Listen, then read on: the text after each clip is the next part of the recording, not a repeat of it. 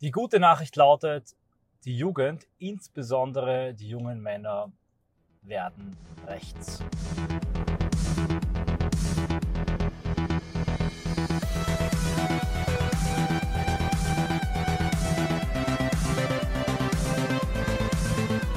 Die schlechte Nachricht lautet, das treibt teilweise seltsame Blüten. Servus Leute, liebe Grüße aus Wien und herzlich willkommen bei einer Audioanalyse im Bereich der Jugend, Sub- und Gegenkultur und der Geschlechterfrage. Erneut spreche ich über die Black Pill, die Red Pill, Hypergamie und äh, den Sexual Value Market. Wenn euch all diese Begriffe vollkommen unbekannt sind, hört euch jetzt, bevor ihr weiterhört, ich kontrolliere das, also hört euch jetzt, bevor ihr weiterhört, eine andere Audioanalyse an, die ist verlinkt in der Beschreibung zu der auf meinem Telegram-Kanal findet ihr alles und dort gehe ich auf die Grundproblematik ein. Ich werde das hier nochmal kurz zusammenfassen, aber in einer ja fast schon verstümmelten Kürze. Also das setze ich jetzt mal als Wissen voraus, denn ähm, in der Audioanalyse will ich mich nicht nur wiederholen. So, alle, die dran geblieben sind, kennen sich schon aus. Äh, die anderen heiße ich hier herzlich willkommen wieder zurück bei dieser weiterführenden Audioanalyse. Wir fassen kurz zusammen. Wir wissen jetzt, was die blaue Pille ist, was die rote Pille ist, wie sich die schwarze Pille von der roten Pille unterscheidet. Insofern, dass die blaue Pille ähm, das herrschende Mainstream-liberale Gesäusel ist von der Natürlichkeit und Normalität des Beziehungsmarktes und jeder Topf findet seinen Deckel, man muss nur nett und freundlich und lieb sein. Die rote Pille sagt nein, man muss ein Alpha werden, man muss Pick-up-Strategien anwenden, um zu den Top 10, 20 Prozent der Männer zu werden. Man muss verstehen, wie Beziehung, wie Attraktion funktioniert, die Wissenschaft der, ähm, der Beziehung, der Paarbeziehung lernen und dann kann man etwas aus sich machen und kann von 0 auf 100 sein Leben in die Hand nehmen und zum Frauenschwarm werden und 10.000 Euro im Monat verdienen.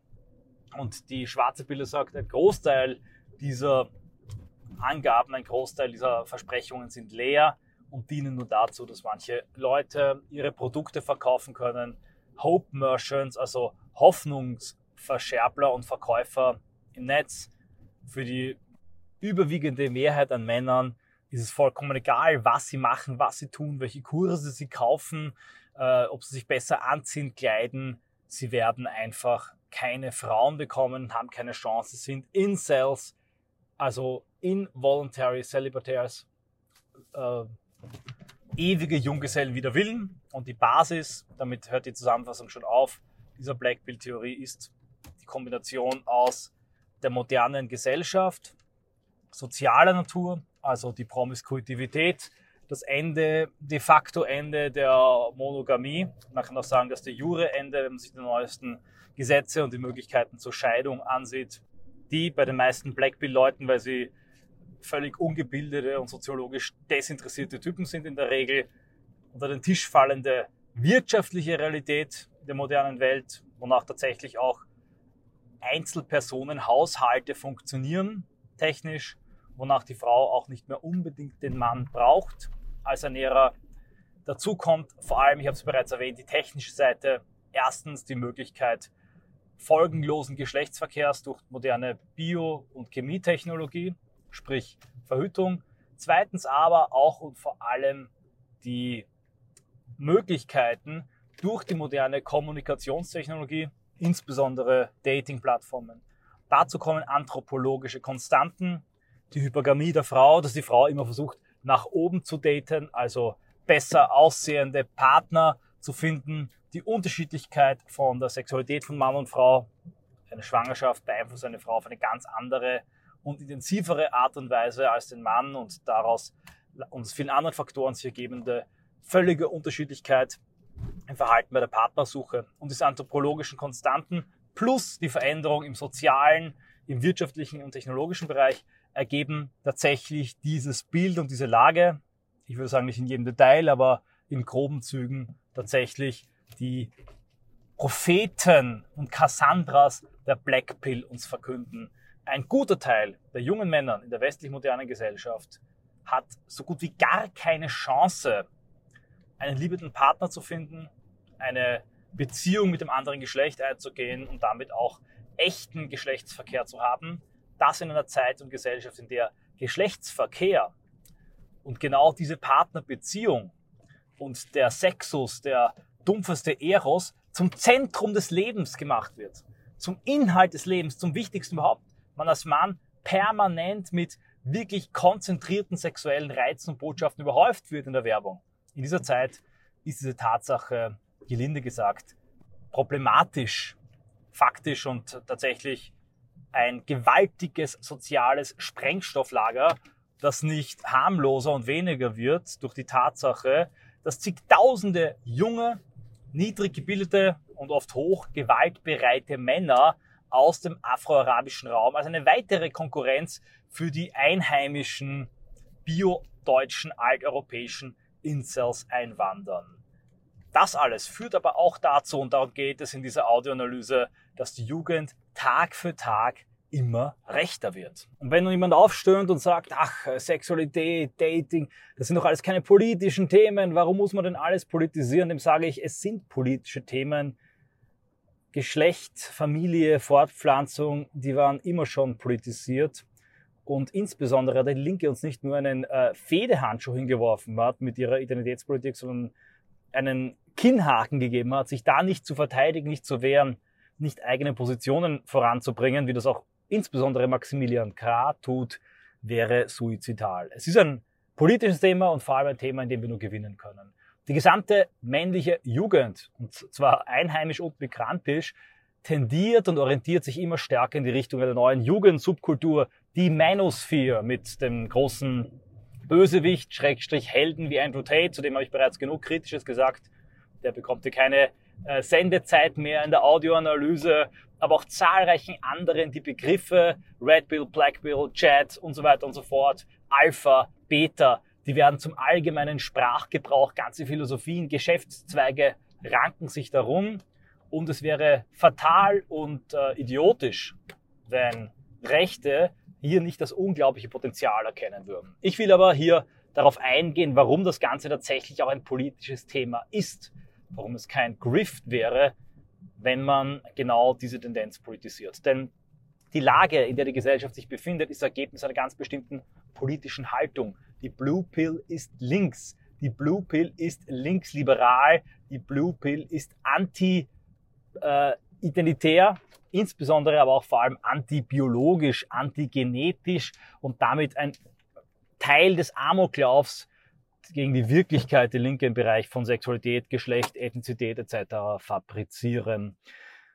Die derzeitige Lage der Gesellschaft und die Tatsache, dass zigtausende junge Männer keine Frau finden können und dann durch eine riesige Porno- und Sexindustrie, eine digitale, die Pornografie, Prostitution normalisiert, in grauenhafte Suchtspiralen getrieben werden, die sie zu einem Schatten ihrer selbst machen, ist Ergebnis einer bestimmten Gesellschaftsstruktur, einer bestimmten herrschenden Ideologie und bestimmten Moralansichten, dem Hedonismus, dem Liberalismus, der neuzeitliche Subjektivismus, all das führt unweigerlich zu dem, was wir heute und hier gerade haben. Das will ich hier nicht im Detail vertiefen.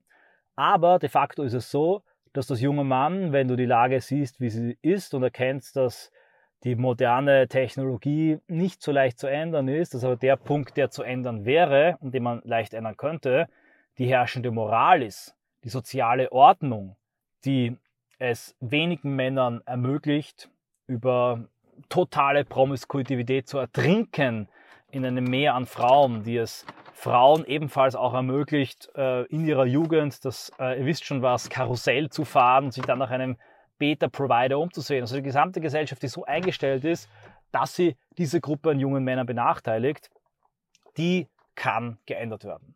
Und du hast als junger Mann, wenn du auch habituell rechts bist und die Alphas, die Leute, die auch ähm, kriegerische und Kriegergene haben, die ja genau den Frauen gefallen, die in einem ähm, sexuellen Markt, der auch beim Mann extrem stark das Aussehen bevorzugt, weil die Frau nicht mehr diesen Druck hat, jeden Mann zu nehmen als Versorger, weil die Frau eine relativ freie Wahl hat, weil die Frau eine gigantische Möglichkeit hat, aus Männern auszusuchen über Online-Dating, weil im Online-Dating nicht ähm, Humor, Spaß, Charakter, sondern primär Aussehen wirksam sind bei der Frau und weil die sozialen Räume nicht erst seit Corona, in denen man so Frauen kennenlernen kann, immer geringer und kleiner werden.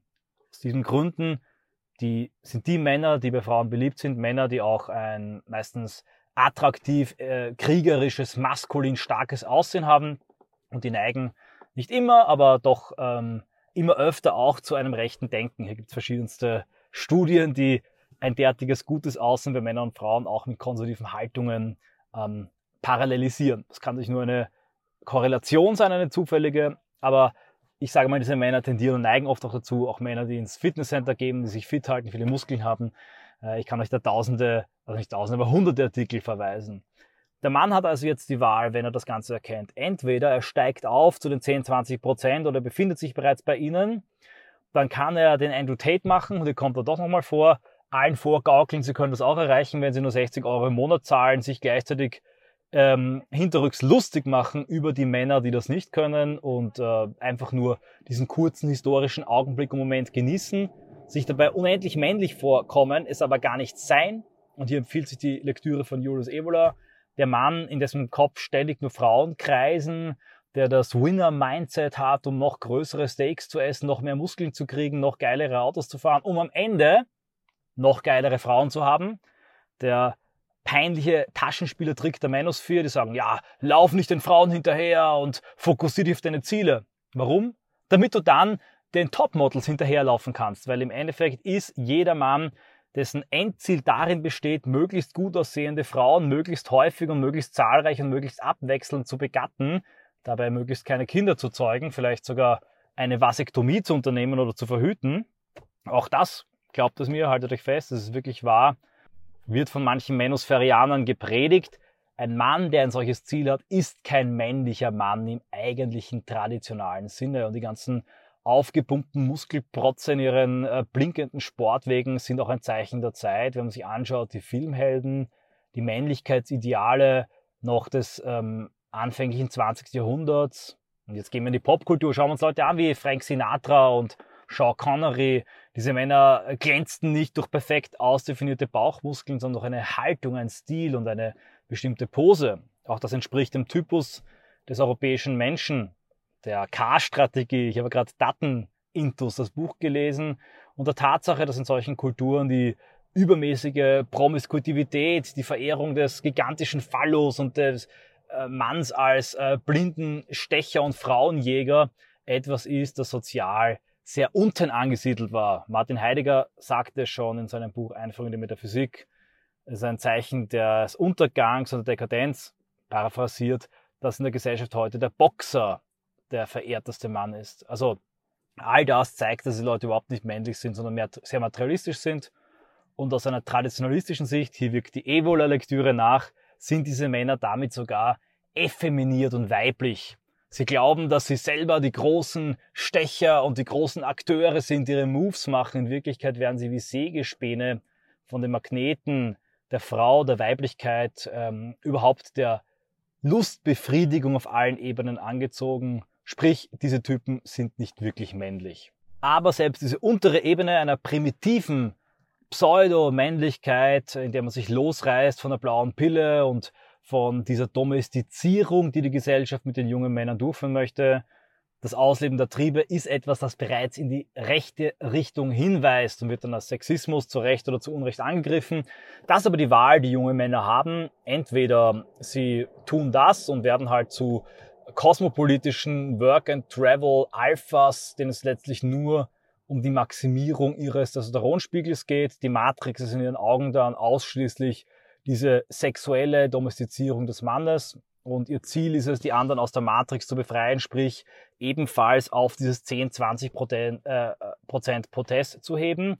Wenn man aber tiefer blickt, erkennt man glasklar als Mann, was geändert werden muss, ist die Gesellschaft. Es braucht eine Gesellschaft, in der es andere Regeln gibt, Regeln, die Ordnung und Harmonie stiften. Dazu gehört nicht nur der Schutz der Grenze vor zigtausenden afroarabischen Jungmännern, dazu gehört auch der Schutz der Ehe, der Schutz der Familie auf verschiedenen Ebenen, nicht nur gegen Drag Queen, Transgender Storytime, sondern auch gegen die äh, digitale Seuche der Pornografie, gegen die soziale Seuche der massenhaften Promiskuitivität. Denn wenn man mit dem Multikulti, Liberalismus, Tralala-Gedanken. Wir lassen tausende afroarabische Jungmänner rein, aber irgendwie wird es schon gehen mit Kumbaya und der was anderes sagt, ist ein Hetzer. Oder wir ähm, geben freie Verhütungsmittel, freie Liebe, freie Partnerwahl, Promiskuitivität, aber irgendwie wird es schon gut gehen und äh, jede Frau wird irgendwann einen Mann finden. Diese Haltung aus einerseits totalem Laissez-faire, wo sich brutalste Mechanismen durchsetzen, zugleich das Leugnen dieser totalen brutalen Mechanismen und das Verfolgen von jedem Kritiker, der sie anspricht. Diese Haltung ist links und sie erzeugt im Bereich der Massenmigration, des Bevölkerungsaustauschs und der Massen- und Gruppenvergewaltigung genau dieselbe Problematik strukturell wie im Bereich der Sexualität. Und deshalb, und damit komme ich zum Punkt dieser Audioanalyse, ich hätte sie auf 30 Minuten ausdehnen können, habe heute aber wenig Zeit, da ist alles sehr konzentriert hier wenn das Thema euch interessiert, schreibt es mir in die Kommentare und ich spreche häufiger darüber. Die wahre rechte Reaktion junger Männer auf die verweichlichte, verweiblichte Blue Pill Gesellschaft ist nicht nur die Minus 4 und das Aufbrechen, das Trainieren, das gut Essen, das Versuchen, ein Chat und Alpha zu werden. Das ist ein erster Impuls, den werden auch nicht alle erreichen. Auch ein guter Impuls, auch hier kann man politisch bereits sehr wirksam werden.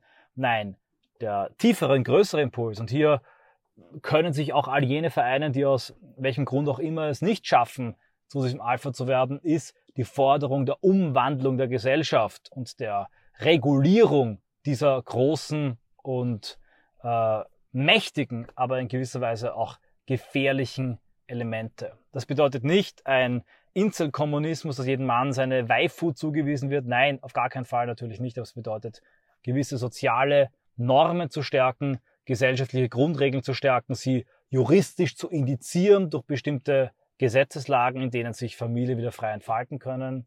Und die absurde Tatsache, dass tatsächlich die 10 bis 30 Prozent Männer, die im oberen Bereich des Sexual Value Market sich befinden, permanent Beziehungen haben, während ein Großteil der Insels leer ausgeht, dass diese gefährliche Dysbalance aufhört. Auch das zu fordern, auch offen darüber zu sprechen, ist rechts und die Tatsache, dass unsere politischen Gegner das Problem komplett leugnen, wird uns langfristig selbstverständlich in die Karten spielen.